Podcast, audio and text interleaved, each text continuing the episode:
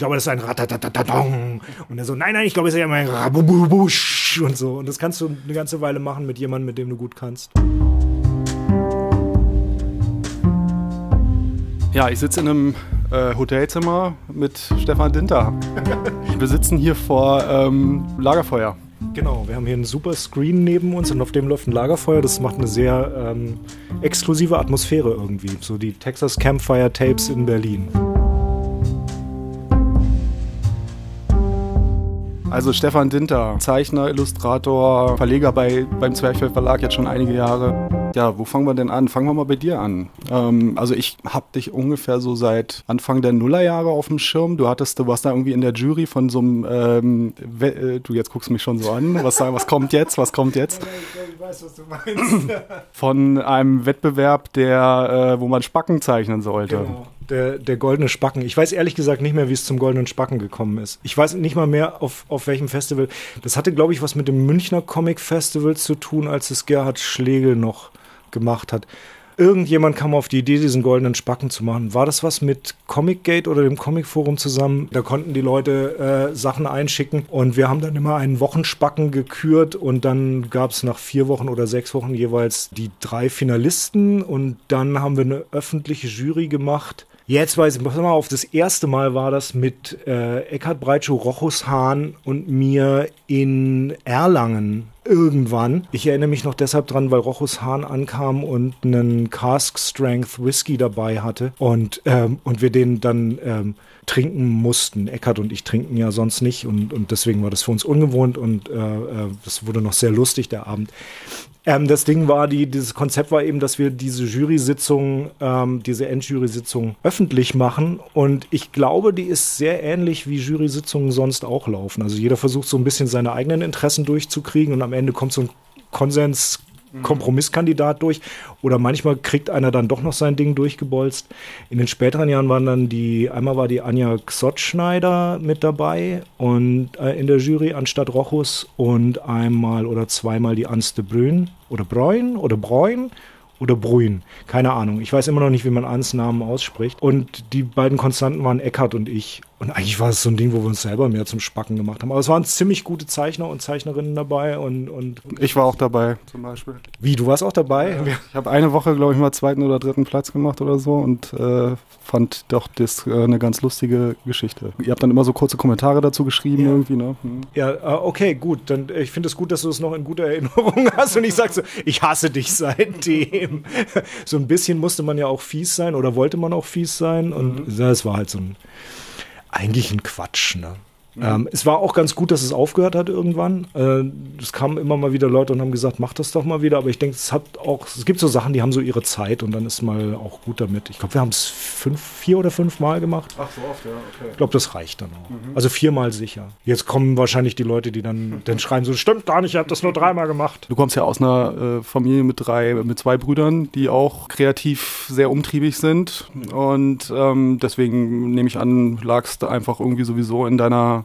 Du hattest gar keine andere Wahl, als äh, ein verrückter Künstler zu werden, oder? Ich bin ein Getriebener meiner Kunst. Einerseits fängt es ein bisschen damit an, dass mein Vater irgendwann äh, Anfang der 70er einen Asterix anschleppt und, und, und ich anfange äh, da drin rumzulesen, dass wir Bekannte hatten, bei denen wir in Ferien oft waren, die eine ganze französische Lucky Luke-Bibliothek rumstehen hatten. Ähm, solche Sachen. Ich habe damals aber Comics eigentlich nur so gelesen. Also ich war so ein großer Fan von Die Spinne vom Williams Verlag und, und äh, also ich war Marvel, nicht DC. Ähm, so Superman fand ich immer irgendwie. Batman war ganz okay, aber das war so diese Jim Aparo-Zeit, die, die ich jetzt sehr schätzen kann, aber die waren halt so, die waren so hell irgendwie, fand ich immer. Mhm. Ich fand die dunkleren, vielleicht bringe ich jetzt auch was durcheinander, aber whatever. Eigentlich haben meine Brüder und ich angefangen damit, ähm, wir hatten eine, eine Super 8-Kamera gefunden von meinem Vater und haben angefangen, so kurze Filme zu drehen. Mhm. Und ähm, haben damit eine Menge Spaß gehabt und haben dann, als ich in der oh Gott, ich glaube, als ich in der neunten oder zehnten Klasse war, ist äh, ein Typ äh, zu uns in die Klasse gekommen, der hieß äh, und heißt immer noch Dirk Abmeier. Und äh, Dirk war hängen geblieben und äh, irgendwie haben wir uns so über den Verlauf des Schuljahres irgendwie so ein bisschen besser kennengelernt. Und ähm, ich habe festgestellt, dass er, oder er hat mir das dann irgendwann erzählt, der machte Hörspiele, mhm. also eigene Hörspiele. Und äh, auch Super 8 Filme mit seinem Bruder zusammen. So, und jetzt hatten wir, also meine beiden Brüder, Jan und Matti und äh, Dirk und Jens, äh, wir, wir trafen uns da irgendwie ganz gut, auch so vom Alter her. Und wir haben dann angefangen, miteinander äh, Filme zu drehen, äh, Super 8 Zeug, und gleichzeitig angefangen, eigentlich Comics zu zeichnen. Also ich habe meine ersten Comics mit, ich glaube, mein erster veröffentlichter war, da war, muss ich 15 gewesen sein, so in der Schülerzeitung. Das war eine Parodie auf den, auf den ersten Superman-Film von Richard Donner. Mhm. Drei Seiten lang. Schon der erste Fehler, schon in der Seitenzahl drin. und mit einer Bandzugfeder gezeichnet, weil ich nicht wusste, dass man, dass man irgendwas anders macht. Ich, ich habe einfach angefangen, Kram mhm. zu zeichnen. Was für Filme habt ihr denn da gemacht? Oh Gott, also das war eine Menge. Das, Kennst du Kentucky Fried Movie? Mhm. Ja, das. Okay. Eine unheimliche Bedrohung kommt auf uns zu. Nur ein ausgeklügeltes Alarmsystem kann die Menschheit vor diesem Film retten. Eine Explosion von Action, Erotik und dem größten Unsinn aller Zeiten. Der hinterlistigste und gemeinste Film seit 100 Jahren. Ich habe keine Hosen an, liebe Zuschauer. So eine, so eine Nummernrevue. Wir haben immer mal wieder irgendeine lustige Idee gehabt, dann haben wir die gedreht und dann, wenn wir irgendwie 15 Minuten beisammen hatten, haben wir die zusammengeschnitten, vertont. Also hast du ja extra vertont damals und dann deinen Eltern gezeigt und deinen Kumpels und so. Dann haben wir eine ganze Menge, äh, eine Weile lang, das war kurz, als Super 8 aufhörte und Video anfing, da konntest du ganz billig oder günstig zumindest Filme auf Super 8 kaufen. Also die haben einfach ganze Kinofilme zusammengeschnitten auf vier Super 8 Teile. Also dann hattest du, ja. Und wir haben die genommen und die konntest du für 12 oder 15 Mark kaufen in dem Fotoladen in Radolfzell. Und wir haben die neu vertont. Also wir haben die komplett neu synchronisiert. Okay. Ich glaube, wir haben boah, ich weiß nicht, wie viele wir davon gemacht haben. Eine Menge. Also so halb geschwedet eigentlich. Eigentlich halb geschwedet, ja. Also dieses, was, was heute so Leute machen mit, mit, was weiß ich, Darth Vader auf Schwäbisch oder sowas mhm, vielleicht ja. so. Ähm, wobei wir da schon ganze Storylines auch durchgezogen haben. Und wir waren da ganz gut im Synchronisieren, muss ich sagen. Aber dieses Hörspiel, was, was Dirk gemacht hatte, was basierte auf einem, einem deutschen Science-Fiction-Hörspiel namens Tex Terry mit Hans Klarin als dem, oh. als Tex Terry, als, also als der Held. Hans Klarin, wo du denkst so, hm, okay, gut, ich heiße Tex Terry und bin Commander des schweren Raumkreuzers UM-9, eines funkelnagelneuen Prototyps.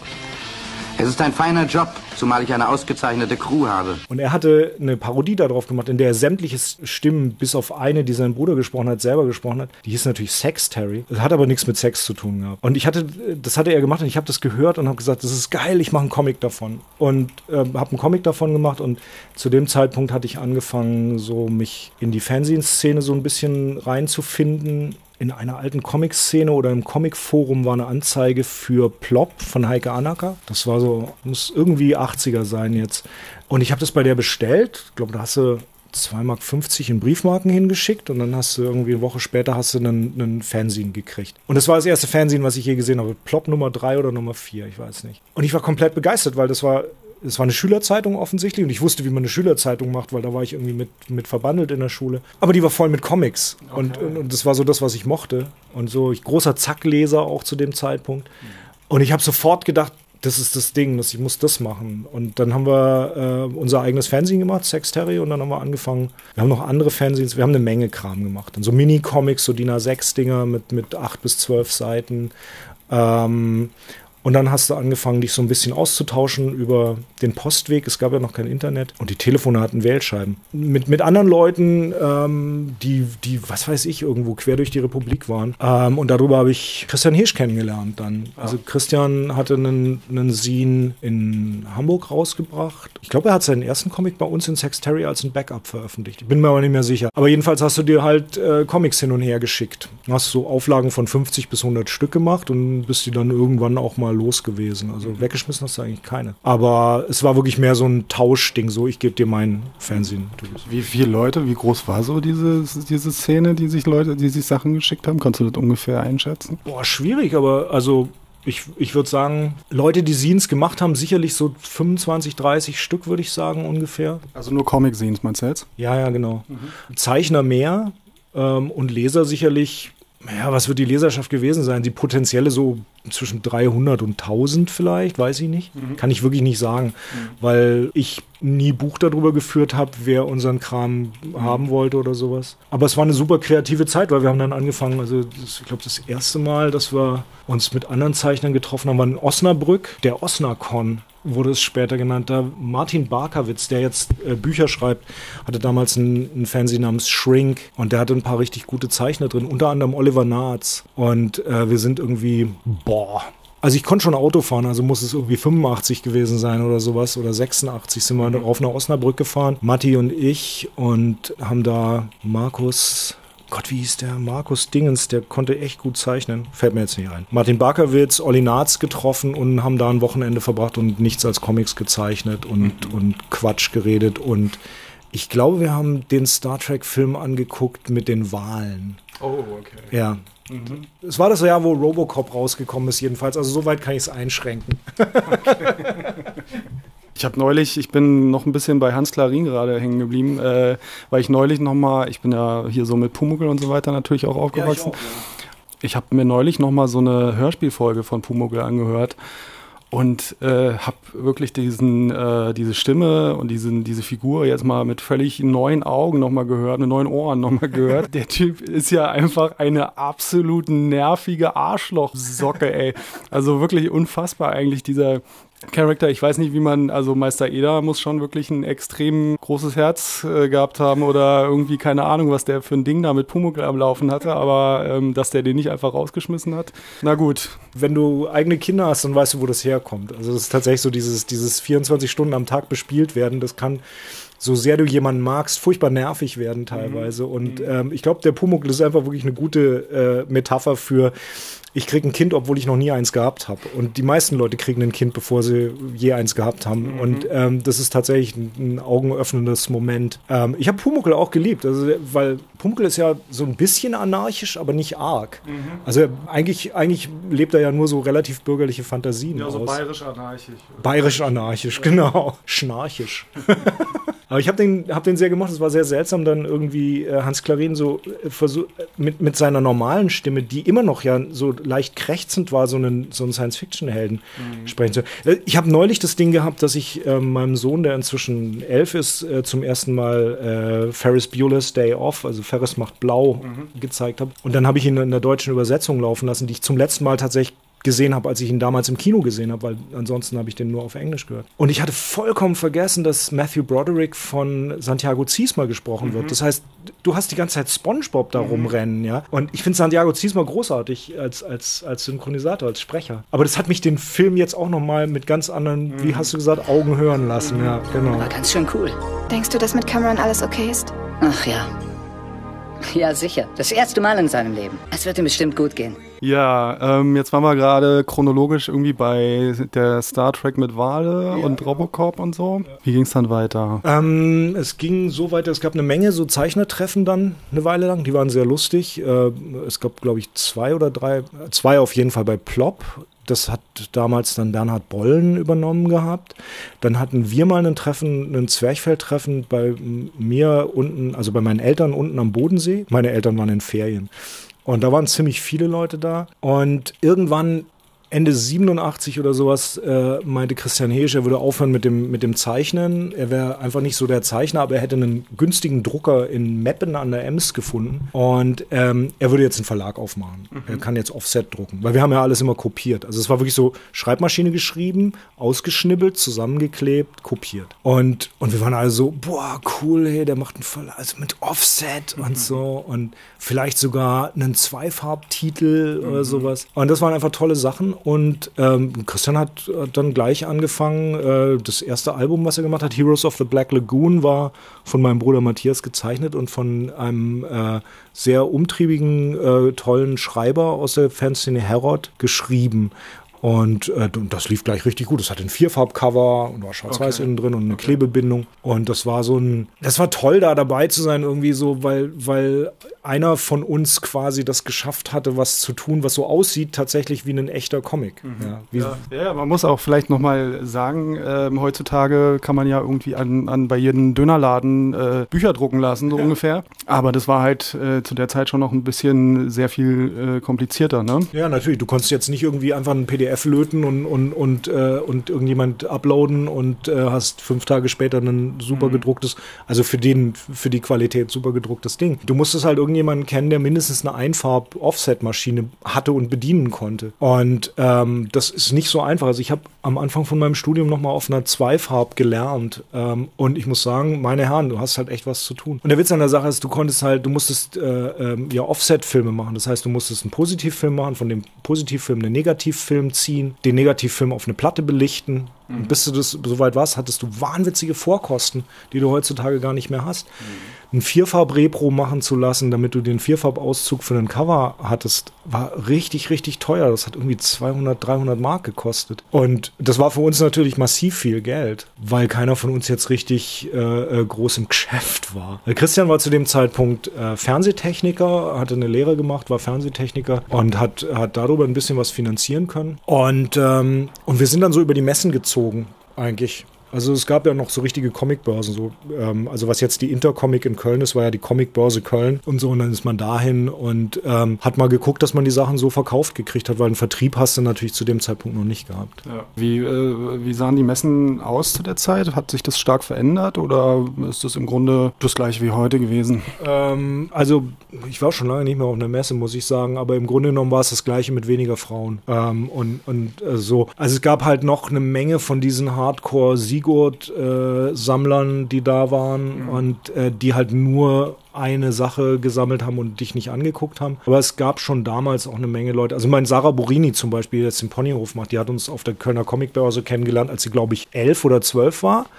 Ähm, und ich glaube, Huggy war damals am Stand und hat ihr was gezeichnet und äh, ihr Tipps gegeben, wie sie auch zeichnen kann. Und, und sie hat mir irgendwann erzählt, dass das so ein Ding war für sie einfach so ein Kickoff auch irgendwie vielleicht in die Richtung. Ich will es jetzt nicht überbewerten, aber du bist dann da halt hin, hast du deinen Stand aufgebaut und tatsächlich hast du dich gefreut, wenn du die Standkosten reingeholt hast und die, die Bücher verschenkt hattest dann quasi. Aber es war wichtig, sich einfach zu treffen, weil Christian saß oben in, in Hamburg und wir waren unten am Bodensee und dann war Köln zum Beispiel als, als Messe richtig gut, weil das ist so ziemlich genau auf der Mitte und alle hatten die gleiche Anfahrt. Und ähm, später war es ganz gut, als Matti nach Köln gezogen ist, dann konnte man bei dem noch übernachten, dann hat man da ein ganzes Wochenende draus gemacht. Und es war eine, ja, es ist halt so eine, es ist halt eine lange Freundschaft einfach. Also du wirst halt irgendwie am Anfang stellst du fest, du magst die, die Comics, die du machst, du hast den gleichen Humor und dann nach einer Weile stellst du fest, du magst dich als Mensch einfach und dann hast du auf einmal eine Freundschaft am Laufen und das ist echt schön und, und, und hat sich gut gehalten. Das war auch so ein bezeichnendes, also es ist so, als ob du mit deiner Gang ankommst, weißt du, bist endlich mal nicht alleine. dann ist man ja immer stärker. Ja, nächstes Jahr feiert Zwerchfell sein 30-jähriges, hast du vorhin erzählt. Ne? Übernächstes, äh, 2018. 2018. Okay. Also fast nächstes Jahr, weil äh, wir sind ja jetzt nah an Weihnachten. Ja, Und da hat sich ja wirklich einiges, ähm, einiges getan auch in der Zeit. Ne? Also du hast jetzt erzählt von den Anfängen. Äh, inwiefern gab es denn da überhaupt dann schon sowas wie ähm, Vertrieb oder auch Redaktion, also so professionelle Strukturen? Naja, gut, das ist halt so Learning by Doing. Also ich kann das jetzt auch nur von außen sagen, weil die ersten drei oder vier Jahre bin ich, bin ich eher, war, das war einfach Christians Ding. ne? Das war Christians Ding. Christian hat das alles gemacht. Wir sind gekommen, wir hatten den, den äh, bequemen Part, wir konnten einfach äh, Comics machen bei einem Verlag und mussten uns um nichts kümmern. Wir haben uns auch nie einen Gedanken darüber gemacht, wo der die Kohle her hat, um das zu drucken oder so. Keine Ahnung, was das für Geschäfte waren. Aber ähm, im, im Grunde genommen ist es so, dass nach einer Weile hatte er ähm, Kontakt zu Vertrieben geknüpft und natürlich wartet ein Vertrieb immer ab. Ist es was, was uns was bringt auf Dauer? Bleibt das überhaupt? Oder tun wir Arbeit in was rein, was am Ende nichts bringt? Deswegen nehmen sie dich am Anfang auch nicht. Aber so nach äh, vier Jahren, denke ich, oder sowas, müsste, äh, dürften sein, es waren ein paar wa- waren bei Medienservice Wuppertal, bei PPM waren ein paar Sachen mit drin. Ich glaube, bei Comic und Spiele hier in, in, in, Stutt äh, in Berlin auch. Und äh, darüber ist man ein bisschen in den Handel reingekommen. Und das war sicherlich natürlich ein Ding, was, was, was gebracht hat. Es muss so in den ersten vier Jahren passiert sein. Und dann gab es irgendwann mal Ärger mit Medienservice Wuppertal. Ich weiß nicht warum, hat mir Christian nie so genau gesagt. Und dann sind wir da nicht mehr gewesen. Aber die, dieses Ding mit PPM hat seitdem äh, gehalten. Mhm. PPM gab es ja auch nicht von Anfang an, weil Peter Poluda hat, glaube ich, bei MSW gelernt oder irgend sowas. Frag mich nicht. In dem Moment, wo du in einem Vertrieb bist, äh, bringt das eine ganze Menge und ich bin tatsächlich ähm, so ungefähr 93, 94, denke ich mal. Ja, genau. Also so mein, mein Studium läuft zu dem Zeitpunkt, ich bin fast fertig. Bin ich eingestiegen, so mehr so auf der, auf der Layout-Seite, habe angefangen, das Logo zu machen und, und äh, die Covergestaltung mit zu betreuen und habe dann irgendwann auch angefangen, so ein bisschen Redaktion zu machen. Mhm. Also was heißt Redaktion machen? Heißt in dem Fall ein Projekt anschleppen, sagen, dass man das toll findet, mit Christian darüber reden, ob man das machen will, selber Geld reinstecken, um es zu produzieren und, und so. Das war so mein quasi Projekt bei Zwerchfell dann, was halt aber in Christians Vision von dem ganzen Ding passen musste. War sehr angenehm zu arbeiten so einfach, weil du weißt, du machst nicht mehr als drei Bücher im Jahr oder vielleicht mal vier, wenn es gut läuft und dann, wenn eins dazukommt, was noch einen anderer finanziert, ist auch okay. Mhm. Und Christian hatte ein gutes Händchen, äh, Leute zu finden, die wirklich, ähm, die wirklich einfach gute Comics gemacht haben. Also wenn du guckst, dass er relativ schnell Isabel Kreitz dabei hatte, also die ihr erstes Langformat bei uns gemacht hat. Uli Österle bei uns verlegt hat, die Schläfenlappenfantasien, war seine Kurzgeschichten, die er gemacht hatte. Ähm, dann auch teilweise Leute, die, äh, die heute nicht mehr so bekannt sind. Markus Winter zum Beispiel mit Bröse 2, was einer der härtesten Krickelkrackel-Comics ist, den ich je gesehen habe. Also auch, wo er stilistisch, äh, finde ich, äh, Christian wirklich eine große Bandbreite einfach aufgemacht hat. So von Superhelden-Parodie, was Matti gemacht hat, zu Quatsch-Comics, was, was jetzt wie Knurf, was mal ich und meine Brüder gemacht haben, oder die kleinen Mutterficker, zu so Sachen eben wie, wie Schlechte Laune von der Isabel, Wanda Karamba vom, vom Eckhart. Eckhard Breitschuh war auch einfach wirklich ein, Riesenbonus für den Verlag, auch so mit seiner Energie und seine Frau hat sehr lange die Webseite gemacht für, ja. für Zwerchfell damals. Also das sind einfach tolle Leute dabei gewesen auch. Und ich bin eigentlich so richtig mit reingekommen in dem Moment, wo Naomi Fern zu mir kam, äh, die ich ein Jahr vorher, in, also ich lebe zu dem Zeitpunkt in Stuttgart und ich hatte Naomi irgendwie auf auf einer, auf einer Ausstellung kennengelernt, wo die Stuttgarter Comiczeichner ausstellen wollten. Und da bin ich halt irgendwie mit reingerutscht dann und da war Nomi da und äh, dann hatten wir gequatscht und die hatte den ersten Zuckerfisch bei EHAPA gemacht. Und EHAPA durfte den nicht weitermachen, äh, also die Redaktion wollte den weitermachen, aber das hat nur, ich glaube, dreieinhalbtausend Stück verkauft und damals war das zu wenig für EHAPA offensichtlich ähm, und deswegen durften sie es nicht weitermachen und Nomi meinte zu mir, ob wir nicht Interesse hätten, das zu machen. Und ich war so ein bisschen so, meine Güte, du bist ja wahnsinnig, du könntest doch auch zu einem anderen großen Verlag gehen. Und sie meinte, nö, also ihr seht mir sympathisch aus. Und dann haben wir den also Zuckerfisch 2 ist dann bei uns rausgekommen.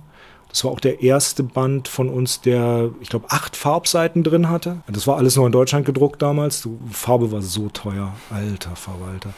Und das war so das erste Ding, wo ich so auf der, auf der Redaktionsseite mit eingestiegen bin. Dann und, und, mhm. äh, und Nomi war, war dann auch für die, für die zweiten zehn Jahre dann auch sehr bestimmend bei, bei Zwerchfell, finde ich, mit ihrem Stil und mit ihren Comics.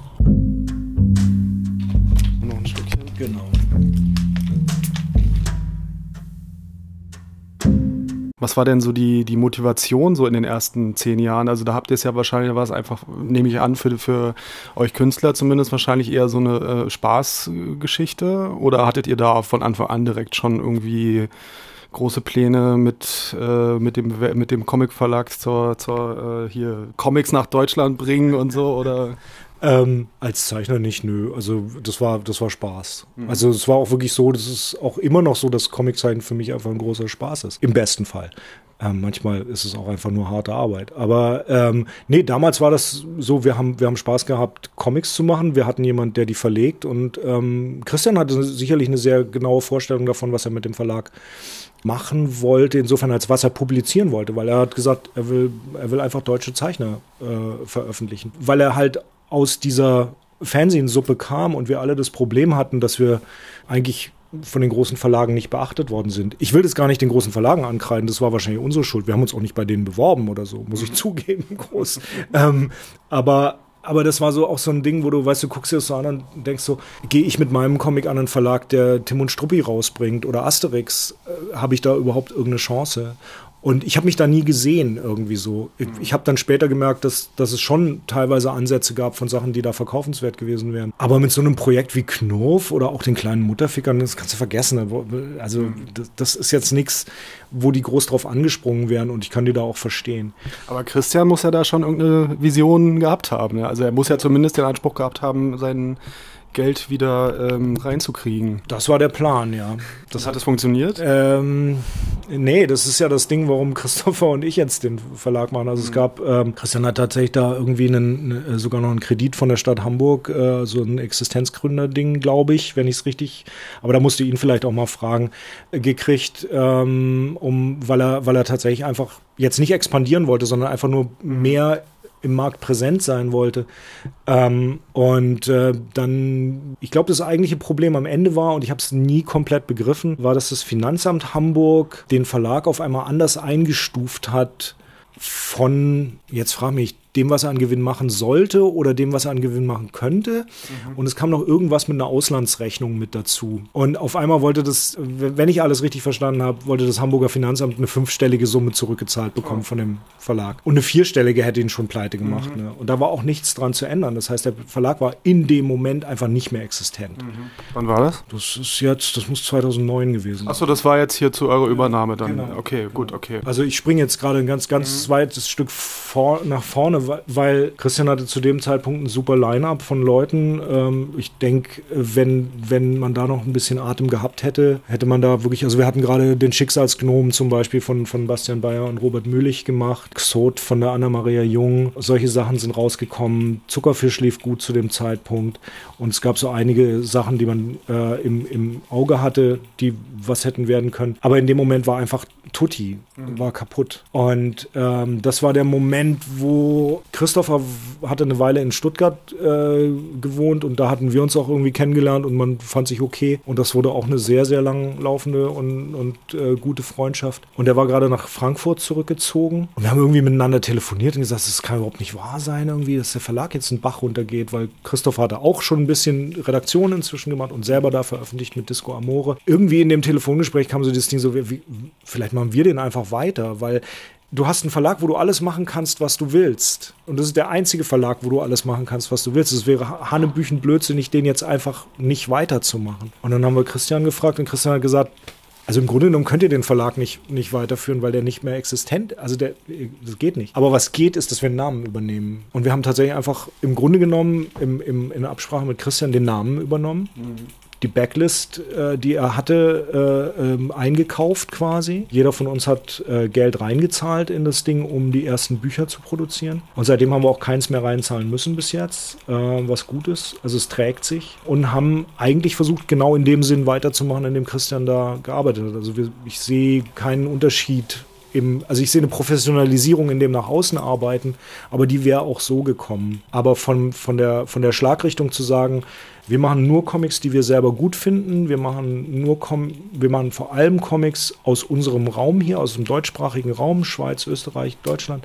Nicht aus irgendeinem Nationalismus, sondern weil wir finden, dass das eine Szene ist, die toll ist und, und die gefördert gehört und der man auch eine Chance geben muss, sich zu entwickeln. Weil wenn du einen großen Verlag hast, der Lizenzen veröffentlicht, dann hast du halt Gewinnvorgaben von irgendeiner äh, Muttergesellschaft, die sagt, ja, ihr müsst halt so und so viel einfahren. Das heißt, wenn du den ersten Band von jemand rausbringst und der verkauft nicht mehr als 2000, dann machst, darfst du keinen zweiten machen. Aber du kannst halt schlecht einen Zeichner aufbauen oder eine Zeichnerin, wenn du, wenn gleich der erste Dinger ein Hit sein muss. Ne? Ja.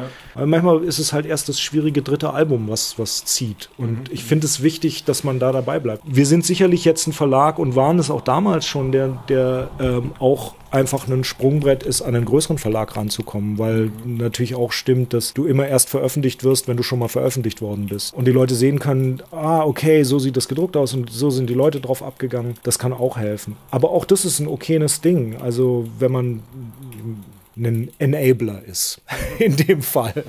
Lass uns mal noch kurz bei eurer, ja. bei eurer Übernahme da bleiben. Du hast gerade gesagt, ihr habt eigentlich so weitergemacht wie, wie bisher, nur, also ich hatte schon so den Eindruck von außen, dass sich ähm, das Programm so ein bisschen verändert hat, aber das, war das vielleicht auch eine Entwicklung, die sowieso schon vorher stattgefunden hat? Also natürlich muss man sehen, dass, dass äh, Geschmäcker verschieden sind ne? und äh, sicherlich, wir jetzt sicherlich in Details eine andere Gewichtung haben, als Christian gehabt hat. Wobei, wenn man anguckt, die Bandbreite, die wir machen von einem krickelkrakeligen Mathe-Comic, den nicht mal wir selber verstanden haben und den wir verlegt haben, weil wir ihn gut finden mhm. trotzdem, zu äh, über, über eine, eine Reihe, eine sehr kommerzielle Reihe mit, mit Zombies, äh, zu jetzt Kate Beatons Sachen zum Beispiel, was eine Lizenz ist in dem Fall, oder Lukas Kummers Verwerfung, ja, was, was ungleich, also komplett unterschiedliche Sachen sind von mhm. jedem Punkt, wo du rangehst. Das ist sehr stark die Denke, die Christian gehabt hat. Wie wir das gewichtet haben, ist, ist sicherlich wahrscheinlich in Details anders.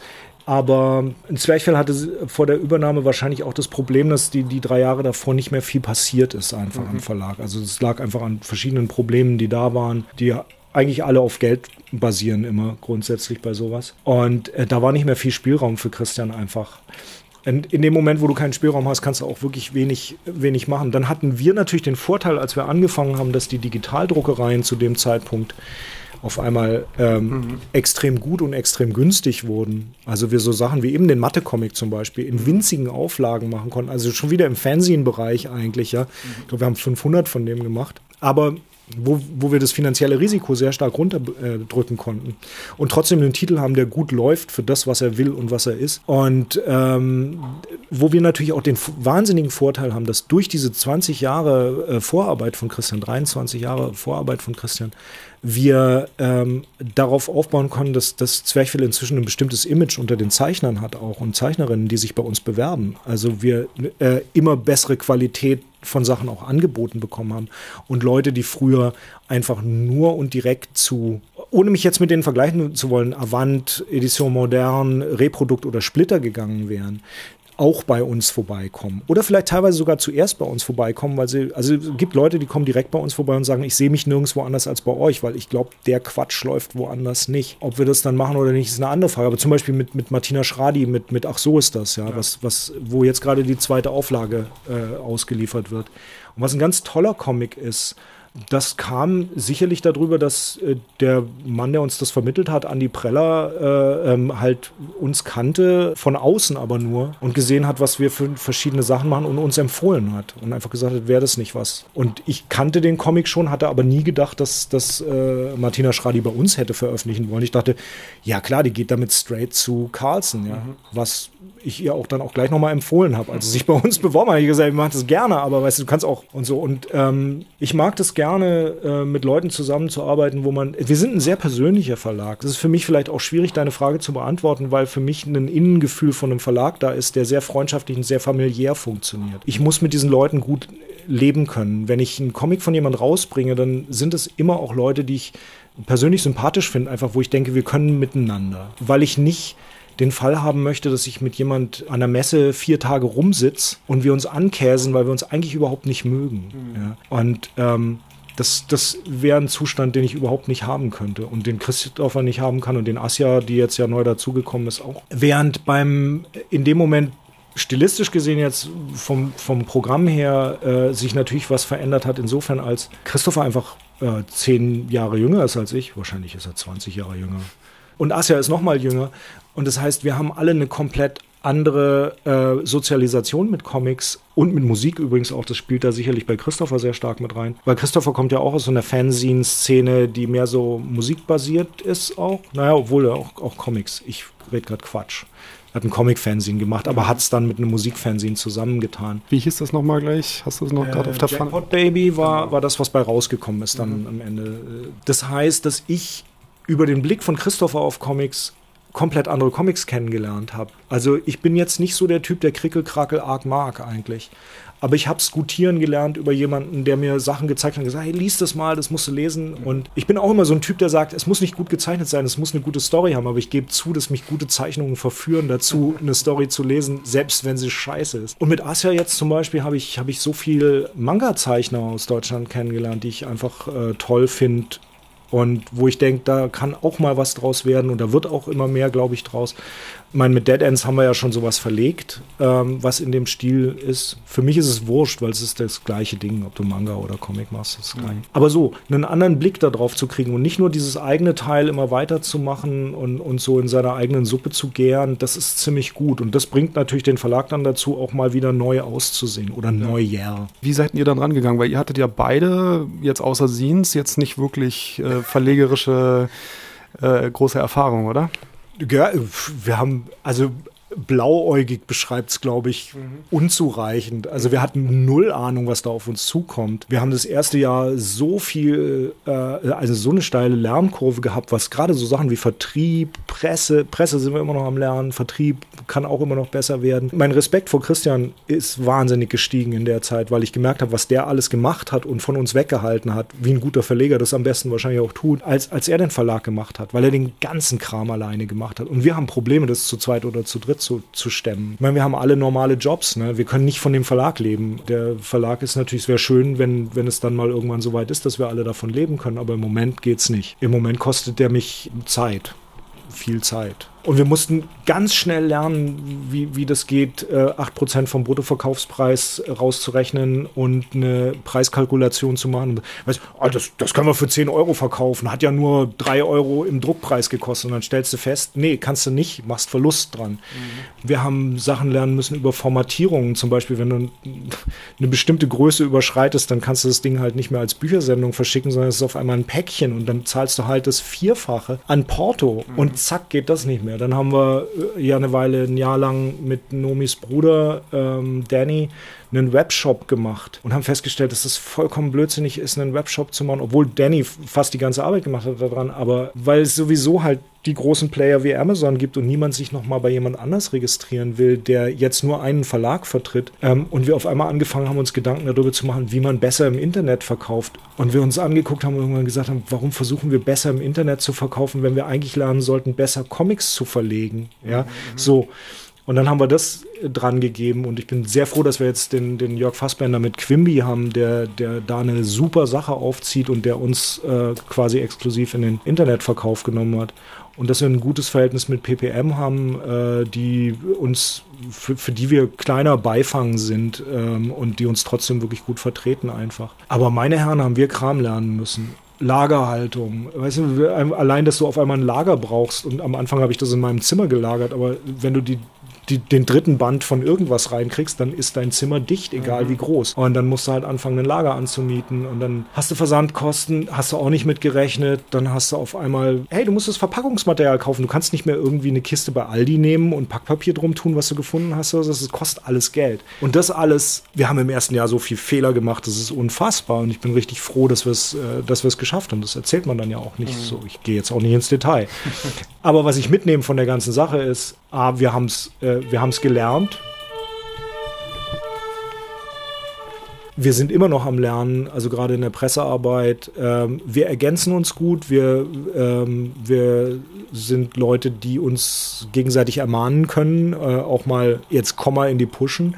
Ich bin zum Beispiel jemand, der ziemlich lange braucht, bis er in die Pushen kommt, einfach. Und dann kann es schon sein, dass Christopher zweimal anruft. Und das ist gut. Und dass wir, dass wir das alles gemacht haben und dass wir gleichzeitig noch Freunde geblieben sind, uns nicht verstritten haben, dass also diese persönliche Nummer läuft, das wir die ähm, Künstler gut vertreten und dass wir ein paar Sachen geschafft haben, auf die ich wirklich wahnsinnig stolz bin, einfach äh, verlegt haben. Also Obacht Lumpenpack, als ich das von der, von der Druckerei gekriegt habe und gesehen habe, wie die Ausstattung äh, läuft und wie das aussieht, dass es genau so aussieht, wie ich das geplant hatte. Ich war wirklich ganz, ganz hingerissen. Totality vom, von, äh, von Moritz von Wohlzogen, was ein Comic ist, der jetzt nicht so einschlägt irgendwie, aber wo ich den, den ich absolut lieben gelernt habe in der Zeit, wo ich, wo ich mich mit ihm beschäftigt habe. Die Verwerfung vom Lukas. Wie ist denn so bei euch die, die Arbeit aufgeteilt? Macht irgendwie so jeder alles so ein bisschen oder habt ihr da schon so eure festen Bereiche oder wie kann man sich das vorstellen? Naja, es gibt insofern zumindest den festen Bereich äh, äh, fürs äh, Design, das mache alles ich, äh, also die Layouts. Halt den letzten Katalogfolder haben Christoph und Asia gemacht, weil ich irgendwie keine Zeit hatte aus Gründen. Aber ich mache so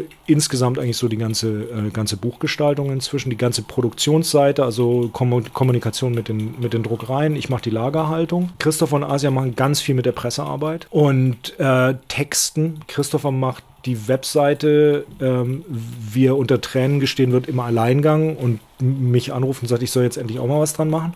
Und er hat recht. Und wir machen alle Redaktion bei bestimmten Titeln. Also Redaktion machen heißt in dem Fall, sich das Scharnier zwischen dem Zeichner und den beiden anderen Verleger, Co-Verlegern zu sein ähm, und zu sagen, okay, wir sind so und so weit, wir sind dann und dann fertig, ähm, das ist die Idee, wie steht ihr dazu, so sieht der Coverentwurf aus, was meint ihr? Oder wisst ihr was, das Ding ist schon fertig, nehmt's ab, was eigentlich nicht passiert. Aber diese, diese Arbeit mit den Zeichnern ist, ist sehr viel mehr geworden inzwischen über die Jahre, weil wir jetzt mehr Zeit dafür auch haben einfach. Und wir jetzt mit mehr Le neuen Leuten auch zusammenarbeiten wieder und ähm, da dann doch schon mal man sehr genau besprechen muss, wo man hin will. Also es gibt Sachen, die kommen dir auf den Tisch, die sind einfach fertig und du kannst nichts dran machen, weil sie, weil sie in sich perfekt sind. Also ähm, Punch Drunk vom Tim Gadke zum Beispiel war so ein Ding, wo ich, ich habe es gelesen und habe ich gedacht, das, das liest sich wieder Anfang von der Geschichte, das, da, da muss doch noch was danach kommen. Dann habe ich es nochmal gelesen und habe gemerkt, nein, das kann nur so sein, weil es ist eine Momentaufnahme. Es ist nichts anderes als das. Das wird nicht irgendwohin mhm. weitergehen in der Struktur. Das ist perfekt. Und dann bringst du es so raus und bist, mhm. bist froh darüber. Und jetzt, dann hast du andere Projekte, wo du mit Leuten am, am Reden bist. Also das Mathe-Projekt zum Beispiel, da war, das war noch nicht wirklich fertig, als es bei uns ankam. Und ich habe lange mir überlegt, was man damit, ob man überhaupt und so. Und dann war der Kontakt mit dem Zeichner, den ich noch nie persönlich getroffen habe, war super. Und, äh, und dann habe ich festgestellt, ja gut, also dann müssen wir da halt, dann habe ich gesagt, gut, also wir brauchen mehr Seiten, du musst da noch was dran tun. Mhm. Hat er dann gemacht. Und äh, dann, dann, lief das gut. Und äh, Inzwischen haben wir Projekte, die wir von, von wirklich fast von der, von der ersten Seite an mitbetreuen auch. Ist das was, was eigentlich jetzt ähm, bei anderen Verlagen, vielleicht auch bei größeren Verlagen ähm, auch passiert, so eine redaktionelle Betreuung? Oder ähm, inwieweit ist das bei euch vielleicht speziell, weil ihr halt so eine familiäre Geschichte seid irgendwie? Also es gibt Verlage, die haben, haben eine, eine ähm, sehr enge Betreuung, also gerade äh, Reprodukt äh, kann man da nennen, die ähm, wirklich mit den Zeichnern äh, sehr viel äh, im Kontakt sind. Bei den großen Verlagen ist es immer die Frage, we an, an welchen Lektor du kommst natürlich. Ne? Es gibt Lektoren, die, die wollen mehr da rein, es gibt Lektoren, die halten sich mehr raus, lassen dir mehr Spielraum, aber insgesamt musst du sagen, wenn du nachfragst, kriegst du auch Betreuung. Bei uns ist es so, dass wir halt sagen, bei bestimmten Projekten, du kommst bei uns nur rein, wenn du betreut wirst. Kann da jetzt nicht für andere Verlage sprechen, wie die da vorgehen. Aber ich denke mal, dass es ähnlich sein wird, weil du in, in dem Moment, weißt du, wenn du einen Zeichner aufnimmst, der neu anfängt, äh, dann machst du dem ja irgendwo auch ein Versprechen. Ja, und das Versprechen ist zumindest das Buch so rauszubringen, dass es die Chance hat, sich gut zu verkaufen. Und mehr kannst du den Leuten nicht versprechen. Ich kann niemandem versprechen, dass ich einen Bestseller lande, weil ich nicht weiß, wie das geht zu machen. Und keiner weiß das. Aber ähm, ich kann den Leuten nur versprechen, dass sich das verkaufen kann, wenn alle Sachen, von denen ich weiß, die erfüllt werden müssen, drin sind. Bei dem Mathebuch zum Beispiel habe ich, hab ich dem Zeichner gesagt, weißt du was, das Ding wird sich nicht verkaufen. Okay, das Ding wird sich nicht verkaufen in, in, einem, in einem messbaren Maßstab. Ich finde es aber trotzdem toll und ich würde es gerne machen. Bist du damit einverstanden? Und er so, ja, okay. Mhm. Und genau so ist es äh, gekommen. Es verkauft sich für den Titel prima. Aber es ist jetzt nichts, wo du sagst, so, wow, wir verkaufen Millionen davon. Ne? Und bei anderen Projekten bist du dir nicht sicher. Bei den Toten zum Beispiel haben wir gesagt, könnte was werden, könnte nichts werden. Es ist viel zu gut gelaufen dann und, und, hat uns da wieder eingeholt. Also so, hm, du weißt es so und so nicht. Ähm, mir ist es lieber, ganz mit offenen Karten zu spielen, mit, mit Zeichnern und Zeichnerinnen und zu sagen, okay, mein Know-how ist das, ich weiß, dass das sich gut verkauft. Ich bin mir ziemlich sicher, dass sich das verkauft. Ich bin mir ganz sicher, dass sich das nicht verkauft. So, mhm. Wenn du das machst, dann geht es bei uns nicht. Wenn du dies machst, könnte es gehen. Wenn du so und dann musst du eine Mischform finden, weil du kannst natürlich nicht. Ich bin auch nicht so jemand, der sagt, ein Zeichner muss ganz bestimmte Sachen tun oder ein Autor oder oder ein Autorenzeichner-Team oder ein Ding. Man kann man muss einfach anerkennen, dass bestimmte Leute äh, geborene Erzähler sind und man ihnen nicht mit jedem Versuch, ihnen zu helfen, die Sache eher schlechter macht, weil man, weil man was von ihrer Originalität wegnimmt, weißt du? Weil die, die müssen die müssen aus sich erzählen. Ich würde zu Nomi nicht gehen und sagen, Nomi, mach doch bei Zuckerfisch dieses und jenes anders. Mhm. Weil Nomi ist eine geborene Erzählerin, ja.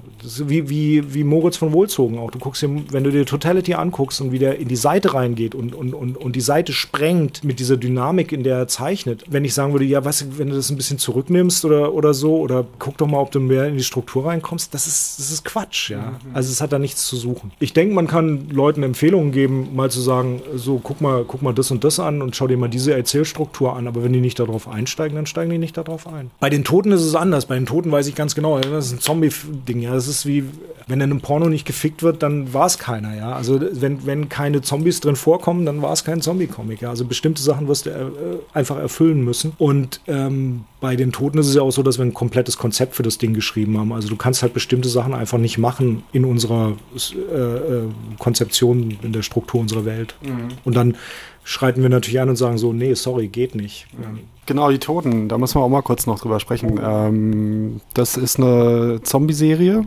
äh, leicht äh, anthologische Zombie-Serie. Ne? Immer so wechselnde Zeichner und Autoren.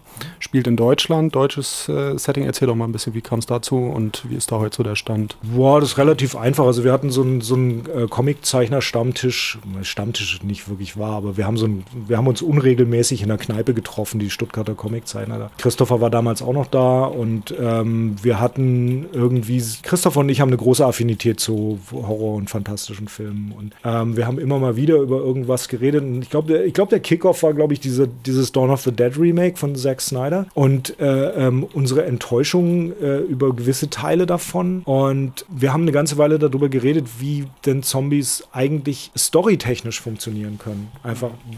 Und ich bin immer der Meinung gewesen, naja, entweder nimmst du Zombies als kompletten Splatter, dann hast du aber keine Handlung. Oder du nimmst den Zombie als Splatter, aber eigentlich nur als Katalysator für was, was sowieso schon passiert. Mhm. Und das passt so, so, zu dem, was, was George Romero gemacht hat. Und ähm, wir saßen irgendwann da und haben gesagt, lass uns doch einfach mal sollen wir nicht mal einen Zombie-Comic machen? Dann haben wir als erstes gesagt, naja, aber den können wir dann nur in Deutschland spielen lassen, weil es ergibt keinen Sinn, irgendwie so zu tun, als ob wir uns in New York auskennen. Du mhm. könntest das alles faken über Google Maps und so ein Kram, aber ehrlich gesagt, also du kriegst nicht die, den Ton hin. Mhm. Und, äh, und so ein Pastiche zu machen, wäre irgendwie blöd gewesen. Also gut, dann macht man das halt in Deutschland. Dann war der nächste Schritt zu sagen, weißt du, was das Blödeste ist, was wir machen können? Einen Verlag haben, wo wir Verleger sind und dann auch noch Comics zeichnen, die regelmäßig rauskommen sollen. Okay, was können wir da machen? Naja gut, wir können andere Leute reinnehmen. Ah, okay. Und dann haben wir uns tatsächlich einfach hingesetzt und aus, aus unserer Hybris heraus einfach ein Konzept geschrieben, wie das funktionieren könnte, haben uns da so Gedanken gemacht. Hast du schnelle Zombies, hast du langsame Zombies? Wie wird das Zombie-Sein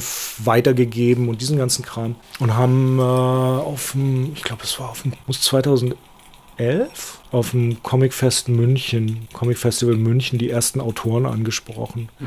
Und war so ein bisschen vorsichtig und so gedacht, so, hm, wir wissen nicht, ob die Leute darauf ansprechen. Sie sind alle so, oh, geil, Zombie-Comics will ich auf jeden Fall machen und so. Und dann haben wir es gemacht und gedruckt und haben Ingo Römling, äh, der bei einer Lesung von uns äh, in Frankfurt dabei gewesen war, also als Zuschauer und äh, ich hatte mit ihm danach gequatscht und ich kannte so Sachen, die er veraspt gemacht hatte. Und Ingo sagte so, ach, ich würde gerne mal wieder einen richtigen Comic machen. Ich habe schon Jahre keinen richtigen Comic mehr gemacht und ich so, echt jetzt?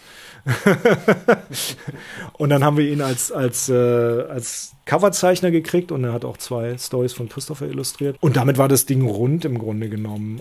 Dass das so ein Erfolg werden würde, hatten wir jetzt auch nicht gedacht. Also wir haben einfach die, die erste Auflage zu schnell durchverkauft. Hatten dann keine, die, die Vertriebskohle kommt ja immer zeitversetzt. Das heißt, du verkaufst ein Band komplett aus und kannst nicht nachdrucken, weil du kein Geld hast. Mhm. Und dann sind die Händler sauer, weil nichts nachkommt. Und der Vertrieb findet es auch nicht toll und so. Und dann musst du gucken und dann wurde es, äh, aber wir haben es irgendwie hingekriegt. Und dann haben wir einen Preis für gewonnen noch, den Ecom Independent. Das war sehr schön. Und äh, für, für die Story von Andy Völlinger und Till Felix, die, die große Klasse ist. Ja, und dann läuft das so weiter. Genau, aber dann äh, habt ihr ja das auch ähm, nicht mehr nur komplett komplett unter Zwerchfelldach gemacht, sondern habt einen äh, Geschäftspartner aufgetan. Ja, wir haben äh, festgestellt, wir kriegen das nicht äh, in der Auflage produziert und in den, in den Markt gedrückt das muss man so sagen, in den Markt gedrückt, äh, wie, wie es das Projekt äh, verdient hätte und haben, haben, bei Panini vorgesprochen. Nun muss man sagen, dass äh, wissen, dass äh, Panini äh, äh, Luftlinie 300 Meter von, vom, ich sag mal, Verlagsbüro von Zwerchfell weg ist. Also es ist alles die gleiche Ecke in Stuttgart. Christopher hatte bei Dino damals noch äh, ein Praktikum gemacht, als, als wir uns kennengelernt haben. Und ich habe für Panini äh, und Dino als Übersetzer für, für Mad gearbeitet. Also man kannte die ganzen Leute auch einfach. Mhm. Insofern war es relativ easy, da einen Vorschlag zu machen. Und äh, Jo Löffler hat das toll aufgenommen, hat gesagt, äh, ja, probieren wir. Und wir haben zwei Ausgaben bei Panini gemacht. Ich kann aber ich glaube, jetzt offiziell sagen, Panini wird es nicht fortsetzen, äh, weil sich für die nicht gut genug verkauft hat. Und wir sind im Moment dabei, uns zu überlegen, wie wir die Serie weitermachen können, mhm. die Reihe. Also ich sehe es als Reihe. Mhm. Und ich denke, wir haben ein ganz gutes Konzept, aber da will ich noch nichts drüber sagen. Also es wird, ähm, wird sich im nächsten Jahr einiges ändern, wahrscheinlich bei dem Ding, wenn wir es weitermachen. Okay, aber ihr wollt weitermachen. Ich will es auf jeden Fall zu Ende bringen. Mhm. Ähm, also weil es gibt ein Ende. Es gibt ein Ende. Ja, ja. Es, es gibt ein Ende. Es gibt einen Anfang und ein Ende. Also wir wissen, äh, wir wissen genau, wie, wie, wie der Anfang ist. Und wir wissen genau, wie das Ende ist. Und jetzt ist die Frage, äh, wie man, wie man äh, weiter damit umgeht. Wir werden uns damit mit äh, Autoren zusammensetzen, die wir schon gesprochen haben.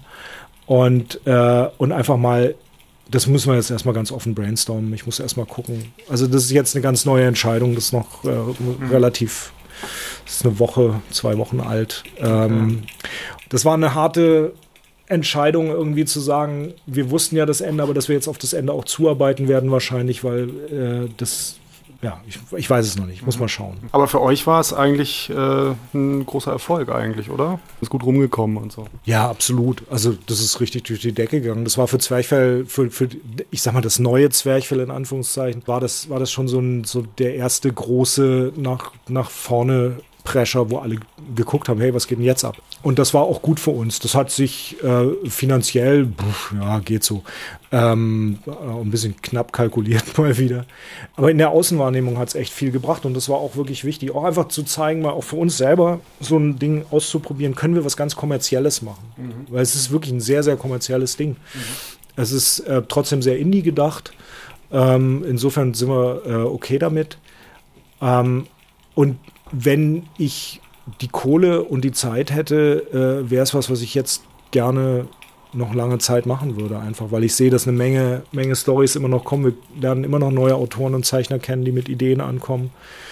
Ähm, aber andererseits willst du auch nicht der Zombie-Verlag werden oder sowas. Wir haben eine Menge Zombie-Projekte angeboten bekommen, eine mhm. Menge Zombie-Projekte. Aber ähm, wenn jetzt selbst so ein Verlag wie Panini aus so einem sehr populären Thema keinen Riesenhit macht für zehn Jahre oder länger. Ähm, meinst du, sowas ist überhaupt möglich in Deutschland? Oder woran hat es gelegen, dass es nicht funktioniert hat? Hast du da irgendwelche Ideen? Boah, also ich. Nee, habe ich nicht. Mhm. Ähm, also ich denke, dass wir die gleichen Verkaufszahlen wie Panini erzielen können. Äh, und wir haben ja jetzt eine relativ gute Einschätzung von, wie viel wir verkaufen können über die letzten Jahre gekriegt. Und ich meine, das Ding läuft jetzt auch dann bald acht Jahre, ne? Irgendwie sowas, die Ecke. Und äh, in, insofern ist es dann leichter, das zu machen wir werden es nicht zu einem Hit entwickeln können. Also das garantiert nicht. Ich denke, wenn man, wenn man sowas zu einem Hit entwickeln will, muss man dann doch tatsächlich einfach irgendwo noch eine ganze Menge mehr Geld in, äh, ja, in Marketing investieren. Ja. Also nicht, dass, dass Panini wenig Geld in Marketing investiert, das will ich überhaupt nicht sagen, aber das ist halt tatsächlich so ein Ding, da musste, und das sehe ich jetzt so aus der Pressearbeit, die wir so gelernt haben, einfach da, da musst du halt wirklich jemanden zwei Tage die Woche hinsetzen, der wirklich Hinz und Kunz und Kein und Abel anruft, um, um, um das Ding zu pushen, zu pushen, zu pushen. Weil es wird, in dem Moment, wo wir eine deutsche Fernsehserie davon hätten, würde das Ding sich von selber verkaufen, mhm. möglicherweise. Sage ich jetzt mal einfach so. Aber äh, das wird nicht passieren. Also das ist, das ist illusorisch, da hat auch nie jemand dran gedacht. Aber Walking Dead läuft halt hauptsächlich deshalb, weil die Fernsehserie läuft. Ne? Ja, aber normalerweise, es gibt doch von, von jedem erfolgreichen amerikanischen Produkt einen deutschen Abklatsch. Wo ist denn der deutsche Zombie, die deutsche Zombie-Serie? Da ist doch noch, da ist doch noch, äh, da geht doch was. Ja, da ist noch Luft nach oben, ja. Netflix, hört ihr zu. Äh, Netflix Deutschland. Äh, Matthias Schweighöfer, hallo. Ähm, nee, wirklich, also ich meine, ich sehe es eigentlich auch so. Man könnte es, im Grunde genommen ist es, ähm, vor allem, du bist im Horrorbereich, das ist also bis auf die Effekte sehr billig zu produzieren. Du brauchst keine guten Schauspieler. Nein, das ist natürlich Quatsch. Natürlich brauchst du gute Schauspieler. Aber ich glaube, das Problem, ähm, was, und ich habe echt nicht mit Filmfirmen gesprochen darüber, aber ich könnte mir vorstellen, dass äh, das erste Ding, was von Filmfirmen kommt, ist so, ja, wo ist die durchgängige Hauptfigur? Mhm. Und das Konzept ist eben gerade keine durchgängige ja. Hauptfigur zu haben. Und ich weiß, dass, dass äh, Fans sehr an durchgängigen Hauptfiguren hängen einfach. Ich verstehe es auch, aber nicht. Also ich will ja auch immer, dass die überleben. Aber andererseits finde ich es halt viel spannender, wenn du nicht weißt, ob die Hauptfigur überlebt oder nicht. Ja. Weil dann ist es, es ist nicht realistischer, es ist immer noch eine Welt mit lebenden Toten drin, ja. Mhm. Aber, aber es, es ist einfach spannender, wenn äh, die, der Einsatz ist höher einfach. Ja. Und, äh, und das ist dann insgesamt interessanter. Für Fernsehen ist es vollkommen scheiße, ja. Wenn, wenn der, wenn der Tatortkommissar, der zum ersten Mal auftritt, in der ersten Folge gleich erschossen wird, dann äh, bringt dir das nichts, weil du kannst nicht drauf aufbauen. Merchandising sagt, verdammt nochmal, seid ihr blöd. Marketing ruft, seid ihr irrwitzig? Ihr habt die Hauptfigur umgebracht. Also auf der Ecke könnte ich mir vorstellen, dass es nicht funktioniert. Andererseits, wenn du eine, eine, eine Filmfirma hättest, die sagt, okay, wir können, glaube ich, genügend Fördermittel dafür einfahren äh, und das okay produzieren. Hast du einen anderen, äh, der Vorteil von den Toten wäre tatsächlich genau der Tatortvorteil, nämlich dieser Regionalitätsvorteil. Ja. Ja? Also die Leute wollen ja, wenn wir auf einer Messe sind, sagen wir mal so, ja, ich komme aus Potsdam. Habt ihr was aus Potsdam? Ja, wir haben was so. Hey, cool, guck mal, das ist aus Potsdam. ja, so. Und äh, das, das könnte man natürlich ähm, dann auch ganz. Also insofern könnte man das wahrscheinlich so eine Mischform machen. Aber ehrlich gesagt, ich mache mir da relativ wenig Gedanken drüber. Ähm, also ich mache mir eher Gedanken darüber, ob die Comics gut sind, ob wir, ob wir eine gute Geschichte erzählen, ob ich Spaß daran habe, das zu machen. Und in dem Moment, wo, ich meine, Christopher hat ein, hat ein super Drehbuch geschrieben zu Die Toten. Ne? Für, für, man könnte eine anderthalb Stunde machen, mit der Kanzlerin drin und allem drum und dran. Also, mhm. äh, und es war ein, das ein richtig schönes Teil, was er da gemacht hat. Aber ich glaube, es war mehr, ich weiß nicht, ob er es irgendwie an, an Filmfirmen gegeben hat. Weil Christopher schreibt eine Menge auch einfach mal nur so zum Üben einfach. Und okay. das ist, ähm, finde ich, finde ich ziemlich toll. Ähm, und der hat halt auch einfach richtig gute Ideen, der Mann. Ja. Also insofern, für mich ist es jetzt keine Prio. Ähm, ich denke mal, ich, ich mache Zombie-Comics, solange ich Spaß dran habe, Zombie-Comics zu machen und dann höre ich auf, Zombie-Comics zu machen. Also äh, die Toten, großer Erfolg für euch ja. zumindest. Was waren denn so die anderen großen äh, Geschichten, vielleicht auch äh, positiv wie negativ vielleicht, in der Zwerchfell? Geschichte, da gibt es auch immer so, wenn man 30 Jahre so ein, so ein Ding macht, dann äh, gibt es auch da wahrscheinlich immer so Meilensteine. Was würde dir da so einfallen? Na gut, als erstes natürlich der, der Max- und Moritz-Preis äh, für Heimo Kinsler äh, für die Wittner-Serie, der auf jeden Fall hoch verdient war. Ähm, aber sowas von aus heiterem Himmel kam, wir hatten null damit, also überhaupt gerechnet, dass jemand mitkriegt, dass es den Comic gibt. Was besonders schade ist, ist, dass seine Kriegstein-Serie danach überhaupt nicht mehr gut gelaufen ist und die fand ich sogar noch besser einfach aber da steckst du nicht drin. Es war natürlich total toll für mich, mit, mit, mit Knurf den Independent Comic Preis zu gewinnen. Also es war schon so ein, so ein richtig mhm. tolles Ding einfach. Ich bin immer noch ein, ein, riesengroßer Fan von, von Wanda Karamba, von Eckhard Breitschuh, was, was mir einfach immer wieder wahnsinnig viel Spaß macht, weil Eckhart ist auch so ein geborener Storyteller einfach. Zuckerfisch ist so ein Ding, was wirklich halt zehn Jahre lang so stark den, das, das Image von, von Zwerchfell geprägt hat, wie vorher vielleicht Isabel Kreizes äh, Ralf-Serie. Mhm.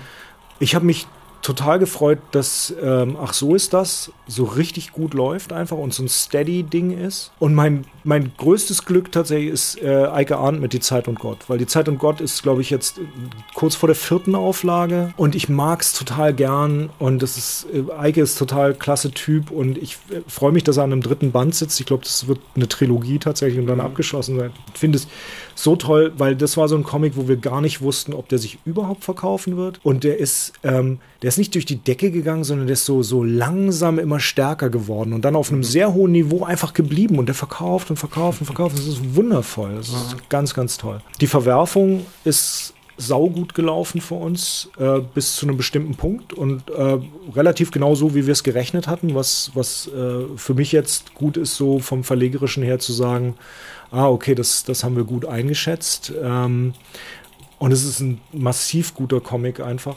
Er ist so deprimierend, dass ich tatsächlich, ich habe das ganze Layout gemacht, ich habe das Schlusslayout habe ich äh, die letzten fünf Seiten nicht gelesen. Also ich habe die blind, also ich versucht okay. zu machen, ohne sie zu lesen, weil ich habe den Comic drei oder viermal gelesen gehabt und ich konnte ich es nicht mehr. Ich habe es einfach nicht mehr fertig gebracht, mhm. nochmal dieses Ende zu lesen. weil strapaziertes Wort ehrlich, also es ist ein super ehrliches Ende. Es hört genauso auf, wie du weißt, dass es, es kann nicht, da kommt kein Happy End. Bei dem Ding kommt kein Happy End. Und das ist, das ist ein ganz tolles, äh, tolles Teil. Aber ich war auch total happy, als der Mathe-Comic über 300 Verkaufte gekommen ist, weißt mhm. du? Weil so, das war so ein Ding, wo ich gesagt habe, so, okay, cool, wir, wir sind über zwei Drittel verkauft bei einem Titel, der nicht einfach zu verkaufen ist. Und, äh, und das ist sicherlich so ein Ding. Ich kann mir immer noch nicht erklären, warum Obacht Lumpenpack von Kate Beaton nicht so gut läuft, wie ich, wie ich dachte, dass es laufen müsste und würde. Mhm kann ich mir nicht erklären. Ich kann mir absolut nichts, bricht mir das Herz, dass das äh, äh, Zuckerfisch nicht mehr läuft. Also einfach gar nicht mehr. Die letzte Ausgabe war auf einmal, hat kein Mensch mehr Zuckerfisch gekauft. Ich weiß nicht warum. Das ist ganz schlimm. Also wirklich, also das und Kriegstein, die beiden Reihen, die, die, die einfach aufhören, weil sie sich nicht verkaufen und ich nicht verstehe, warum sie sich nicht verkaufen. Und das bricht mir wirklich das Herz. Ich bin da echt traurig drüber. Ist, ähm, mhm. Ich würde die jederzeit weitermachen. Eine Sache wollte ich auf jeden Fall nochmal auf den Tisch bringen. Und zwar, du hast es vorhin schon kurz erwähnt, dass ihr ja auch irgendwie so ein bisschen, ja, vielleicht so Sprungbrett seid für Zeichner. Ne? Du hast gesagt, um veröffentlicht zu werden, muss man erst was veröffentlicht haben. So, ne? wie, wie fühlt sich das denn als Verleger an? Ihr legt ja Wert darauf, auch wirklich Leute aufzubauen und zu begleiten und, mhm. und, und so.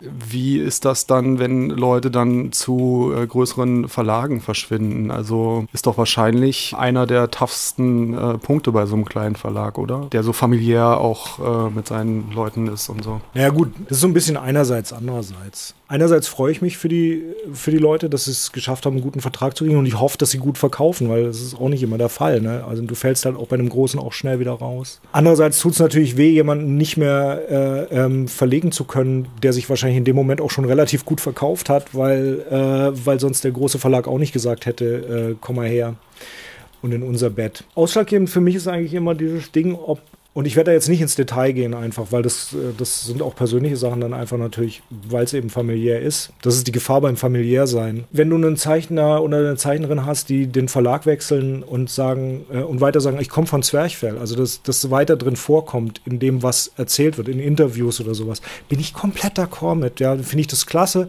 Ich denke, dann, dann hat man so, weil ich den Respekt habe, zu sagen, so, die sind bei uns, ja, dann, dann ist es auch schön, wenn jemand zurückkommt und sagt, ich war bei denen. Wenn das nicht passiert, bin ich geknickt. Und das finde ich dann persönlich schade. Punkt. Mhm. Wie siehst du heute so die, die Comic-Landschaft so äh, in Deutschland? Ähm, da hat sich ja eine Menge getan in den letzten 20, 30 Jahren, ne? Ja, extrem.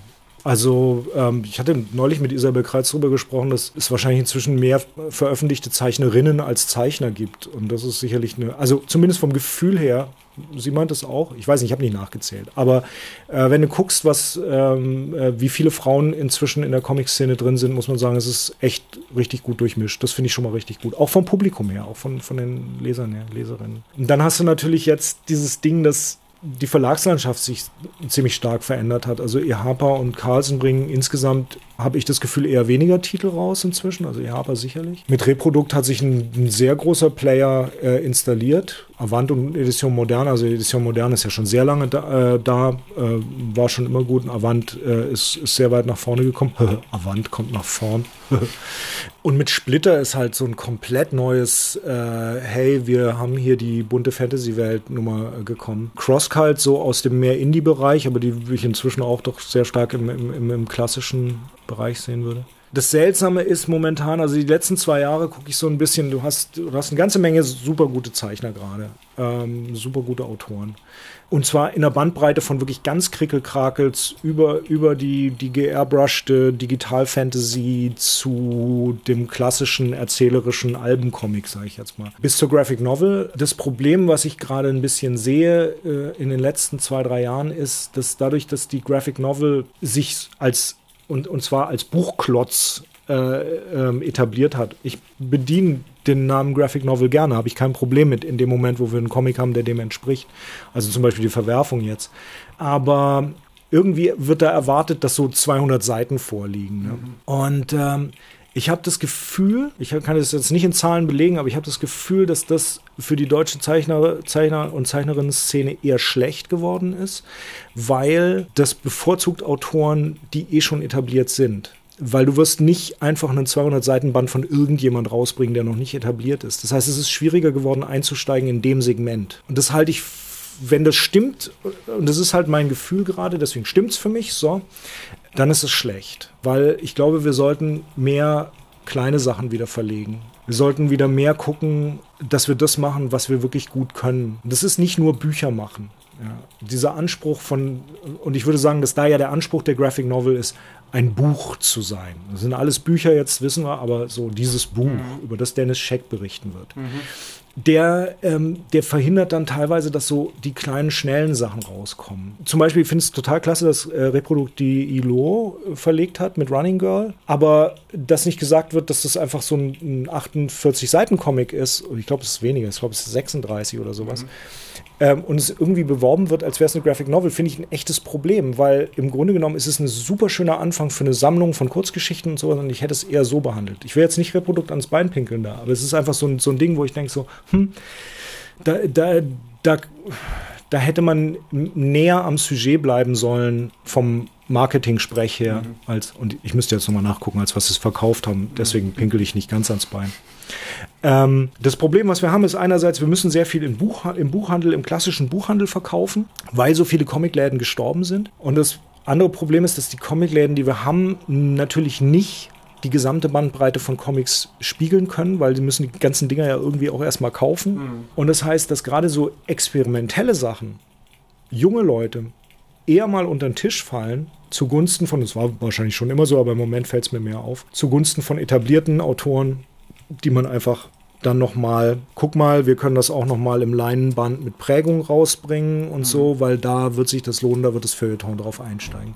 Ich denke, wir sollten da wieder ein bisschen weg. Ich denke, wir sollten, als, als die Verlage sollten wieder anfangen, mehr in die Comicläden reinzugehen und die, ich bin auch der Meinung, dass die Comicläden sich wieder ein bisschen den Comics öffnen sollten. Comics, Comics von, weißt du, so Leute, was mir total gut gefällt, jetzt zum Beispiel, jetzt mal äh, ein Verlag, den ich gerade richtig spannend finde, ist Plem Plem Productions, mhm. ja, von Chris Kläuber. Ja. Weil ich da sehr viel sehe von dem, was Zwerchfell in den ersten zehn Jahren gemacht hat. Hey, wir machen irgendwelche Comics, die uns Spaß machen. Die sehen am Anfang total so aus, wie sie aussehen, ja. Und dann werden sie immer besser, ja. Und auf einmal sehen die richtig gut aus. Und dann guckst du so zurück nach zehn Jahren und sagst so, hm, wir waren aber schon ziemliche Schluffis, als wir angefangen haben oder so. Und es ist auch, auch so in, im, im Umgang ist das so ein Ton noch, weißt du, so, aber man, man, man wächst ja an seinen. Und die werden irgendwann auch einen Vertrieb kriegen. Ich bin, und ich hoffe, dass sie bald einen Vertrieb kriegen, weil die haben keinen Vertrieb. Die machen mhm. alles selber, ja. Mhm. Und dass da ein Vertrieb reinsteigt und sagt, okay, mit solchen Sachen wie Mr. Kill, die können wir überall verkaufen, ja. Das, das hat es verdient. Und ich mag sowas. Ich mag diese Herangehensweise von, von ich mache das Ding, was mir Spaß macht. Und es muss nicht so aussehen wie irgendwas anderes. Es muss gar keinen Anspruch in irgendeine Richtung haben, sondern das ist erstmal nichts anderes als, ich habe gerade diese Idee, ich habe die gerade gezeichnet und jetzt will ich, dass alle das lesen. Das ist, wenn du, wenn du so rangehst, kannst du eigentlich, für mich nicht falsch liegen. Für äh, die Verlagslandschaft ist wieder eine andere Frage. Aber wie gesagt, Plan Plan Productions finde ich gerade richtig spitze. Okay, noch ein bisschen aktuelle Geschichten, was demnächst kommt und so ein bisschen Werbung machen für Zwerchfellkram? Oder woran arbeitest du gerade eigentlich so? Ich hab, äh, bin gerade dabei, den äh, Kontakt mit Drawn and Quarterly äh, zu halten für die äh, Graphic Novel von Graphic Novel, Graphic Novel von Kate Beaton, an der sie am Arbeiten ist. Also da ist noch nichts. Äh, wir haben mit Kate gesprochen und das äh, sieht alles gut aus. Und da müssen wir jetzt gucken, wie wir das, was das Format in Amerika ist und wann das rauskommen kann. So und das ist jetzt, das ist noch ein bisschen weiter in die Zukunft. Wir sitzen an einem Comic mit der Anna Maria Jung wieder, ähm, der glaube ich sehr schön wird wo der Titel, der deutsche Titel noch nicht feststeht, der äh, amerikanische, weil sie es mit einer amerikanischen Zeichnerin und einem amerikanischen Autoren zusammen macht, heißt The Pepper Chronicles, also die Pfefferchroniken. Das ist eine, eine sehr schöne, also ähnlich wie Xot, aber noch besser, so, so ein Fantasy, ich kann es nicht Verarschung oder Parodie nennen. Es ist lustige Fantasy. Ich finde es mhm. find's, äh, find's sehr schön. Äh, wir arbeiten mit einer Autorin zusammen, die Nathalie Ostermeier, mit der wir einen Comic im, im nächsten nächsten Jahr machen werden, der im Entstehen ist gerade, wo wir uns gerade so ein bisschen nicht sicher sind mit dem Titel. Das wird eine, da geht es um Hexenverfolgung, Dämonen, Satan und Sex. Die Natalie zeichnet irrwitzig gut. Es ist richtig, richtig toller Kram dabei. Mag ich sehr gerne. Es ist so, so, so in grau gewaschenen Tönen irgendwie. Äh, gefällt mir sehr gut. Von der, von der Asia kommt der zweite Teil von Sterne sehen. Hoffentlich bald, weil ich gern wissen möchte, wie es ausgeht.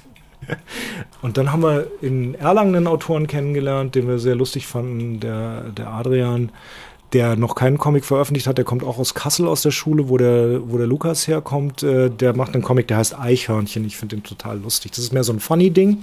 Das ist mehr so eine so etwas kleinere Sache. Im Moment sitzen wir mit einer, äh, haben wir von einer Band angeboten bekommen. Äh, die machen so Murder-Ballad-Sachen, äh, ob wir nicht deren nächste CD quasi ja, betreuen, in den Vertrieb nehmen, vielleicht auch die Covergestaltung machen. Das ist noch nicht, das sind so Sachen, die gerade so reinkommen. Das ist eine, ist eine recht schöne Sache. Und äh, ich persönlich sitze äh, immer noch an äh, Ninja Koala, weil der erste äh, richtige Ninja Koala Sammelband ist noch nicht fertig, aber ich muss eigentlich nur noch drei Seiten machen und dann ähm, und ein Cover und dann könnten wir es endlich rausbringen und ich würde mich total freuen, wenn es endlich soweit wäre. Das ist einer eurer aufstrebendsten jungen Künstler. ja, mein Sohn, der den geschrieben hat, als er sieben war. Also er hat ihn wirklich geschrieben, er hat ihn mir diktiert tatsächlich. Er hat mir genau gesagt, ich habe nichts geändert. Ich äh, sagt immer, in dem Bild passiert das, in dem Bild passiert mhm. das und die sagen das und so und deswegen ist es ein sehr straighter, geradeaus Comic ohne irgendwelchen Subtext. Das ist einfach nur dieser Koala, der kämpft gegen die Roboter-Dinosaurier. Und es macht einen Heidenspaß zu zeichnen, wenn ich dazu komme. Ich, ich finde es richtig gut und es war das und jetzt der, der Hilfetelefon-Comic mit Isabel war, waren so die beiden Dinger, die mich. Ich hatte so eine, ein bisschen so eine Comiczeichenkrise. Ich habe irgendwie, ich war zu, ähm, zu angespannt. Ich konnte nicht konnte nicht frei zeichnen irgendwie. Ich habe eine Menge Skizzen in meinem Skizzenbuch gemacht und sowas und ich habe eine Menge Ideen, aber ich bin nie irgendwie dazu gekommen, mich so einfach locker zu zeichnen. Mhm. Und Ninja Koala war so ein Ding, was damit angefangen hat und jetzt das Hilfetelefon, die Isabel zu tuschen, Isabels Zeichnungen zu tuschen. Das äh, hat, hat, mir wieder richtig viel Mut für meine Zeichnerei auch gegeben, weil mhm. äh, man doch dazu tendiert, einfach viel zu kritisch mit sich selbst zu sein und, mhm. und nicht auch einfach mal eine Sache laufen zu lassen, einfach nur zu machen. Und äh, das waren jetzt so zwei Sachen, die mich wieder angespornt haben, doch wieder auch eigenen Kram zu machen. Und ich hoffe, dass ich das jetzt endlich mal hinkriege, weil ich habe eigentlich ähm, zwei, drei Sachen, die man zusammen gut in einen Band tun könnte und würde auch einfach gern mal mich wieder der, der versammelten Kritik stellen und selber den Kram sehen, weil ich will den Scheiß ja machen, weißt du. Ja, ja du machst ja wahnsinnig viel, du letterst ja auch noch, ne? Ja. Ich mache für Carlsen und Ehaber Lettering, für Asterix und Lucky Luke. Mhm. Ich hatte das eine Weile lang mit dem Thomas Groß gemacht zusammen, äh, der tatsächlich ein Student von mir war. Ich unterrichte ja äh, als Gastdozent Illustration an der Hochschule in Stuttgart. Und ähm, der hat, ähm, hat sich jetzt aber wieder seinem Steinmetzberuf zugewandt. Da macht man mehr Geld als mit Lettern und mhm. zwar eine Menge mehr. Ich verstehe es gut. Und äh, wir haben sehr viel Lettering nicht mehr. Wir haben früher äh, eine Menge Manga für, für Carlsen gelettert. Das ist alles ähm, für Carlsen machen wir gar nichts mehr tatsächlich. Carlsen hat alles nach Übersee gegeben. Ich glaube, in die Philippinen oder sowas werden die mhm. Manga gelettert von denen. Äh, wer die Alben macht, weiß ich nicht, kann ich dir nicht sagen. Ähm, bei, bei EHPA machen, haben wir die gesamte äh, ultimative Asterix-Ausgabe, also die neu, die, das Neulettering gemacht. Ähm, machen jetzt die ganzen, also ich jetzt, die Dialogportierungen, die es da gibt, Asterix auf Schweizerdeutsch und Asterix auf Ruhrpottdeutsch und so. Mhm. Und jeweils, wenn Lucky Luke rauskommt. Und damit hat sich's aber, also das Lettering ist sehr eingeschrumpft. Leider, ich habe es gerne gemacht. Ich habe hab echt gerne, also Manga-Lettern als Kai Steffen Schwarz Redakteur auf den Manga war, war, war ein göttlicher Spaß. Das hat richtig, richtig Laune gemacht. Wir haben, wir haben lange äh, Telefonkonferenzen, Telefongespräche darüber gehabt, wenn mal der der oder die Übersetzerin einen, einen Soundwort nicht drin gehabt hat, wie das sich anhören könnte. Und es macht total Spaß, mit deinem Redakteur da zu sitzen und zu sagen, ich glaube, das ist ein Ratatatatong. Und er so, nein, nein, ich glaube, es ist ja ein Rabububusch und so. Und das kannst du eine ganze Weile machen mit jemandem, mit dem du gut kannst. Lettering mache ich natürlich auch für die, für die, äh, für die Zwerchfelltitel, wo welches gemacht werden muss. Also Computerlettering. Handlettering macht Asia. Die ist sehr, sehr gut. Also, wenn es einen Preis für Lettering gibt, dann würde ihn jedes gerade Jahr Dirk Rehm und jedes ungerade Jahr Mille Möller bekommen und das zu Recht. Aber was, was Asia bei Obacht Lumpenpark äh, gemacht hat, wenn du dir die, das Original-Lettering und Asias Lettering anguckst, hast du das Gefühl, Kate hätte den Comic selber auf Deutsch gelettert. Okay. Das ist echt irre. Ich habe am Anfang gedacht, hä, das ist, ich glaube aber nicht. Und dann guckst du, hältst du die nebeneinander und denkst wow, Alter, es sieht natürlich anders aus, aber es ist der gleiche Duktus, es ist dieses, mhm. dieses gleiche also Feeling da drin und das ist sowas, was ich total wichtig finde, einfach äh, rüberzubringen. Man, es muss nicht immer sein, dass es wirklich die gleiche Handschrift ist, aber du musst das gleiche Gefühl erzeugen, den gleichen Grauwert in der, in der Sprechblase hinkriegen. Das finde ich sehr schwierig. Äh, oder das ist ein Fehler, der oft gemacht wird, finde ich, wo einfach der Grauwert in der Sprechblase anders ist als im mhm. Original. Und manchmal letterst du Sachen, wo du halt Vorgaben für einen Font hast, den du einfach hast. Oder wo du sagst, der passt null zu dem Projekt, aber das ist halt die Vorgabe, die du hast und dann letterst du das halt da. Ich, eitel darfst du da nicht sein. Und ich meine, mein Gott, ich, ich mach's im Computer, das macht sich ja von selber. Habt ihr irgendwas Besonderes geplant zu eurem Geburtstag oder wie äh, begeht ihr euer, eure 30 Jahre? Ja, 2018 30 Jahre Zwerchfell. Ich denke, wir werden Christian Hirsch ein Hotelzimmer in Erlangen zahlen müssen, wahrscheinlich. Das wird dann das erste Mal sein, dass er von seinem Verlag ein Hotelzimmer kriegt. Ja, wir sind, wir würden natürlich gerne, also wir haben mal in Erlangen angefragt und die sind glaube ich, die fangen jetzt gerade erst perspektivisch an zu besprechen, was, was 18 passieren wird. Ähm, das Ganze wird ja anders aussehen, weil die Heinrich-Lades-Halle umgebaut wird. Aber wir wollen natürlich irgendwie was machen. Ne? Äh, eine Ausstellung, äh, vielleicht eine Party, vielleicht eine Ausstellung und eine Party. Also äh, wir wollen schon was machen, weil 30 Jahre am irgend, irgendwas zu machen ist schon, ich meine, habe ich gedacht damals, als wir den Verlag angefangen haben, also oder als Christian den Verlag angefangen hat, andersrum, dass, dass wir das 30 Jahre lang machen. Ich habe auch nie gedacht, dass ich 50 werde, aber es ist halt dann passiert irgendwann, ne?